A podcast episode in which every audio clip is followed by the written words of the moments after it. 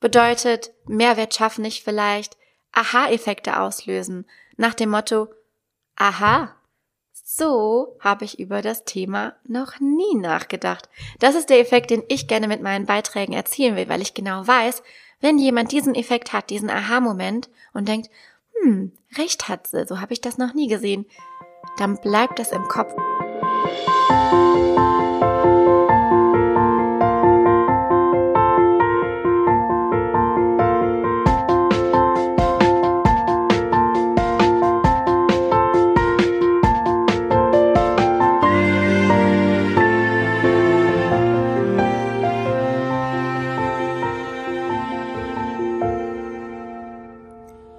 Hätte da mal eine Frage. Die Frage ist, wer von euch konsumiert denn eigentlich alles, restlos alles, was euch auf Instagram angezeigt wird? Ist eigentlich eine rhetorische Frage, ne? Weil ich denke, wir können die ähm, alle sehr, sehr definitiv mit Nein beantworten. Wie will man das auch schaffen? Das geht gar nicht. Trotzdem sind wir doch selbst manchmal enttäuscht, wenn unsere Postings nicht die gewünschten Interaktionen bekommen, oder? Das ist auch wiederum völlig normal und ich glaube, es geht uns allen so. Aber eigentlich ist es ja so, wenn wir uns selbst reflektieren, dann wissen wir ja eigentlich, dass man gar nicht alles konsumieren kann, was da auf Instagram ähm, so kursiert und dass Menschen eigentlich keine Zeit haben und bla bla bla. Und trotzdem machen wir Folgendes, wir ballern sie mit unseren Inhalten zu und verlangen dann auch noch, dass sie bitteschön damit zu interagieren haben. Also wenn man uns schon folgt, ne, dann wollen wir ja auch, dass die Leute mit unseren Postings interagieren, die liken, die kommentieren, die teilen, die speichern. Ihr wisst, ne? Wir haben so diesen Vogel im Ohr, der flüstert immer, ich muss Mehrwert bieten, ich muss Mehrwert bieten. Weil irgendwann wurde uns mal eingetrichtert, dass wir ganz, ganz viel Mehrwert bieten müssen auf Instagram. Dann denke ich mir so, weiß ich denn eigentlich genug, um überhaupt Mehrwert bieten zu können? Und dann schreit der Vogel wieder, Mehrwert, Mehrwert, los, baller die Leute mit Informationen zu. okay. Sorry, ich muss gerade über mich selber lachen. Mein Schauspieltalent, ne? Ich wäre eigentlich ein guter Vogel, glaube ich. ähm, und dann denke ich wieder, hm, okay, aber ich bin mir gar nicht sicher, ob das, was ich jetzt überhaupt posten will, auch stimmt. War das denn wirklich so? Hm, wie machen das denn andere? Und dann fängt man an zu googeln. Kennt ihr das? Jetzt mal ganz ehrlich. Googelt ihr auch manchmal nach Informationen, die ihr dann posten könnt? Oder alternativ, ihr scrollt mal durch Instagram und guckt mal, wie das andere machen, aka ich lasse mich mal ein bisschen inspirieren. Oder schlagt noch äh, irgendwelche Fachbücher auf, um noch Informationen rauszusuchen, die ihr posten könnt. Merkt ihr was? Das ist nämlich Reproduzieren vom Feinsten. Ich habe es jetzt richtig übertrieben mit dem Vogel und so, ne, damit es ein bisschen lustiger ist. Aber ich finde den Vogel auch cool, weil ich habe den wirklich manchmal im Kopf. Aber das muss man sich jetzt mal auf der Zunge zergehen lassen. Wir googeln nach Blogbeiträgen, nach Fachartikeln etc., nach irgendwelchen Branchen-News, um die dann zu posten. Alter, was ist das für eine Zeitverschwendung? Weil man müsste ja eigentlich davon ausgehen, dass Googeln jeder kann. Sollte man eigentlich meinen. Also man, äh, ich bekomme oft auf Instagram äh, Gegenteiliges bewiesen. Nicht alle sind in der Lage zu googeln, aber eigentlich sollte man davon ausgehen, dass erwachsene Menschen googeln können. Warum übernehmen wir das dann für sie? Und was hat es dann für einen Mehrwert, wenn wir einfach Informationen reproduzieren, die wir in irgendwelchen Fachartikeln oder Fachbüchern gelesen und aufgeschnappt haben? ich sag euch was. Ich glaube, Instagram hat sich verändert. 2018, als ich angefangen habe mit meinen Stories und als ich angefangen habe, Beiträge zu posten, hat das alles noch ziemlich gut funktioniert. Aber man muss ganz klar erkennen, dass sich in den letzten drei Jahren, fast vier Jahren, was verändert hat. Der Markt ist krass übersättigt.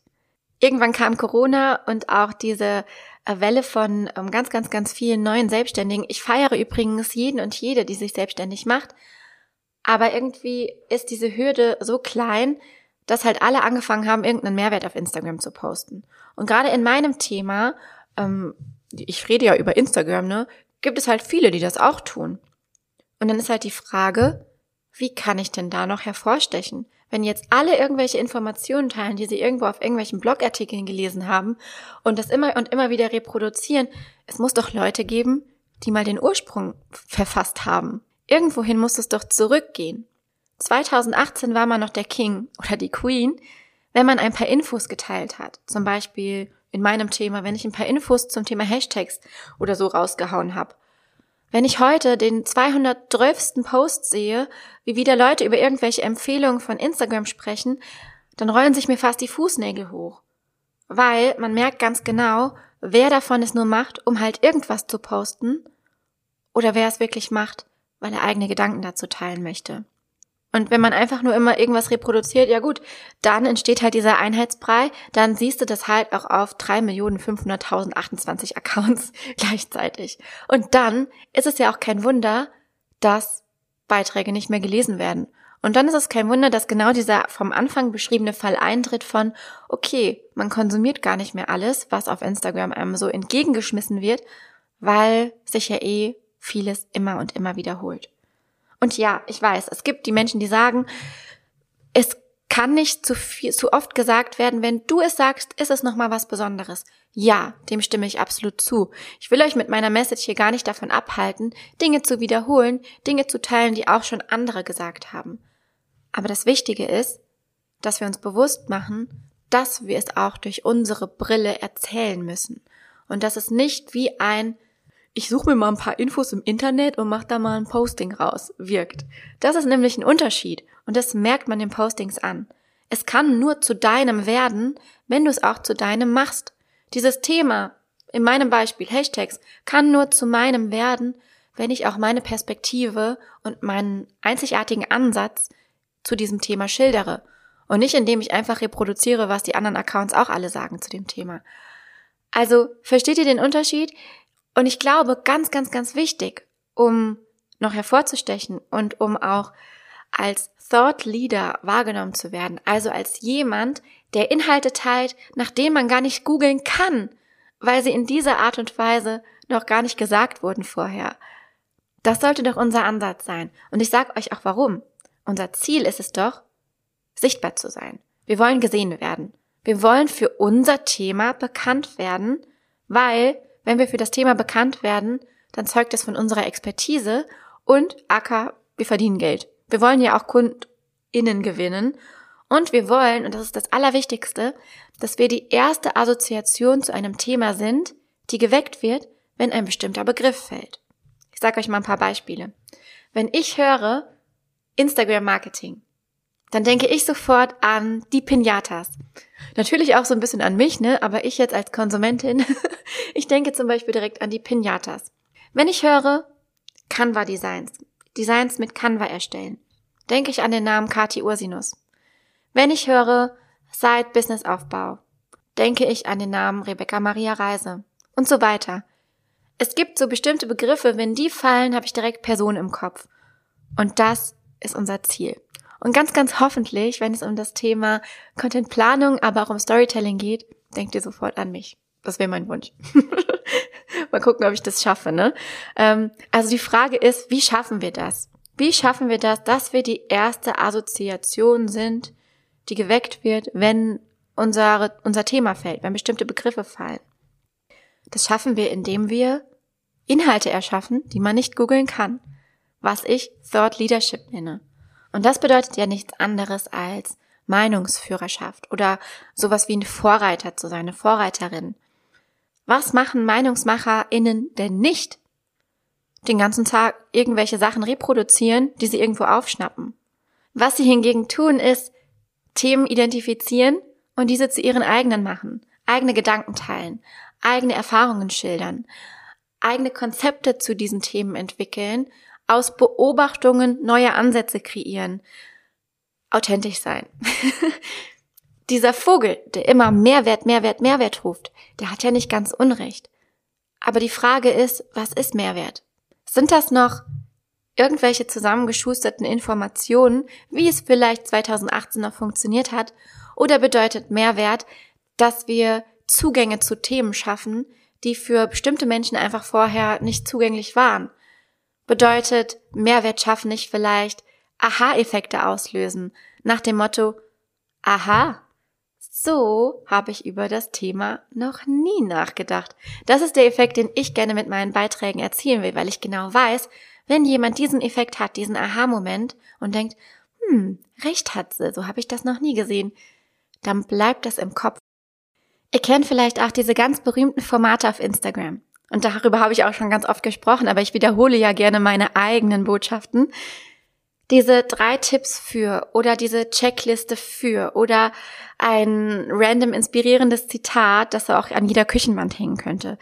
Das sind so ganz gängige Formate auf Instagram und die sind auch nicht falsch oder schlecht. Die funktionieren nämlich unheimlich gut, performance-technisch, weil sie leicht zu konsumieren sind. Das heißt, sie bekommen viel oberflächlichen Applaus in Form von Likes oder auch von ähm, Saves oder werden geteilt. Aber die Frage, die ich in den Raum stellen möchte oder die These vielmehr ist, niemand bucht dich nur weil du so eine coole Checkliste gepostet hast. Das ist vielleicht so der erste Anknüpfungspunkt, um mit dir in Kontakt zu kommen. Aber das ist nicht der Faktor, warum man dich bucht. Weil diese Checkliste ist total ersetzbar. Diese Checkliste gibt es vielleicht auch auf 20 anderen Accounts in leicht veränderter Form aber zu, auf anderen Accounts zu deinem Thema. Die Frage ist, warum bucht man dich? Eine ganzheitliche Content-Strategie hat meiner Meinung nach immer mehrere Content-Ebenen.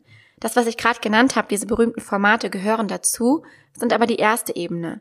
Wichtig ist, dass es auch weitergeht und dass wir eben schaffen, dass uns Menschen buchen möchten. Und die Frage ist, warum wollen sie das tun? Ich würde unterstellen, weil wir Gedanken und Ansätze und Konzepte teilen oder Meinungen teilen, die sie auf irgendeine Art und Weise abholen und die sie ansprechen. Und nicht, weil ich eben tolle Checklisten poste. Ne? Weil wenn man mal ehrlich ist, die drei App-Tipps oder Tool-Tipps, die bekommt man auf jedem anderen Kanal zu Instagram auch.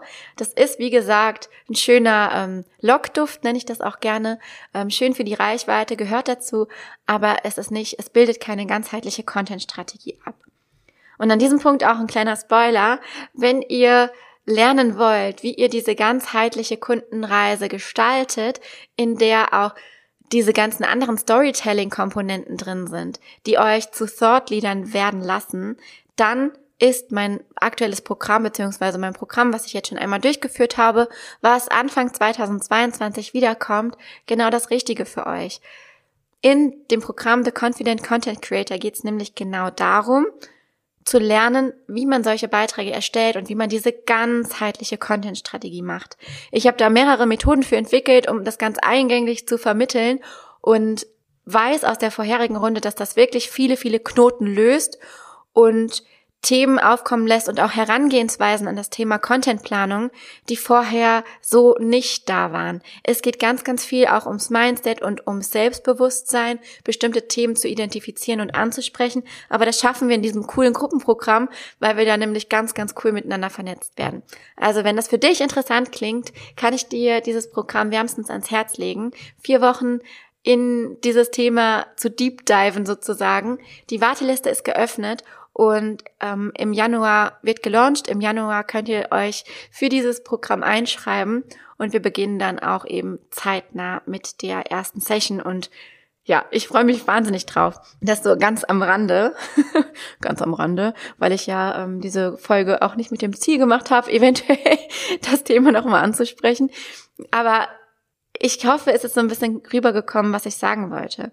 Als Thought Leader wahrgenommen zu werden innerhalb unserer Branche heißt einfach mehr, als immer nur Content auf dieser ersten Ebene zu kreieren, sondern wir müssen weitergehen und diesen berühmten Aha-Effekt kreieren. Die tiefe Content-Ebene zu erreichen, da gibt's ganz, ganz, ganz viele Näherungsansätze und einen möchte ich heute mal im Ansatz vorstellen. Die Methode heißt Find, Analyze, Change Methode und in dieser Methode geht es um einen Dreischritt, der euch dabei hilft, ähm, Themen zu identifizieren, Feind, zu analysieren und dann zu gucken, wie ihr eine Veränderung reinbringt. Das heißt also, das, was ich am Anfang gesagt habe, nicht einfach nur zu reproduzieren, was da eh schon gesagt wird, sondern eben einen Twist reinzubekommen, um das Thema zu eurem eigenen zu machen. Im Schritt eins Feind, sucht ihr euch ein beliebiges Thema aus eurer Branche aus. Zum Beispiel eine Beobachtung. In meinem Fall wäre das jetzt die Beobachtung, Reels sind gerade heißer Scheiß. Und alle sagen, Reels bringen einem krass viel Reichweite und auch neue Kunden. Dann analysiert man das Thema. Was gibt es da schon für Meinungen? Was gibt es für Trends? Welche Behauptungen sieht man häufig? Und in meinem Fall wäre das jetzt, okay, es gibt das eine Lager, die sagen, Reels bringen krass viel viralen Content und auch für Kunden und so weiter. Und es gibt das andere Lager, die sagen, ja, Reels bringen mir zwar ähm, neue FollowerInnen, aber das ist nicht meine Zielgruppe, also kann ich es auch ganz lassen. Und dann kommt der dritte Schritt, Change. Du entwickelst jetzt eine eigenständige Position, eine neue Idee oder eine neue Perspektive, die zum Beispiel aus deinen Erfahrungen resultiert, auf dieses Thema. In meinem Fall, Beispiel Reels, ich sage, es gibt diese beiden Meinungen. Meine Meinung ist, man kann in der Reels Creation differenzieren. Es gibt Reels, die sind einfach dafür da, um neue Leute zu erreichen. Und es gibt bestimmte ähm, Ansätze, wie man diese kreiert. Und es gibt Reels, die werden vielleicht nicht so viele Menschen erreichen, aber deine bestehenden FollowerInnen. Und die sind dazu da, um die noch besser an dich zu binden, um Community Building zu betreiben, um Produkte anzuteasern. Die werden niemals viral werden, aber trotzdem sind sie wichtig. Also es war jetzt einfach nur mal ein Beispiel, wie ich an solche Themen rangehe. Beispielhaft, das ist eine Methode von vielen, die man im Kurs lernt. Find, Analyze, Change. Diese drei Schritte.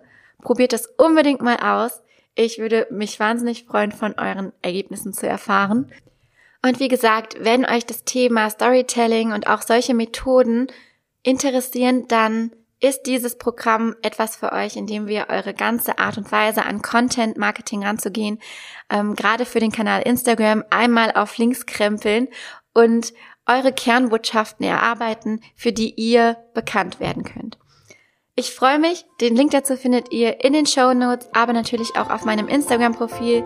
Ich freue mich über Feedback zur Folge. Ich freue mich über viele Wartelistenanmeldungen und verabschiede mich damit. Bis nächste Woche. Tschüss, habt's fein, einen schönen Start in die Weihnachtszeit und trinkt eine Menge Kaffee, würde ich sagen.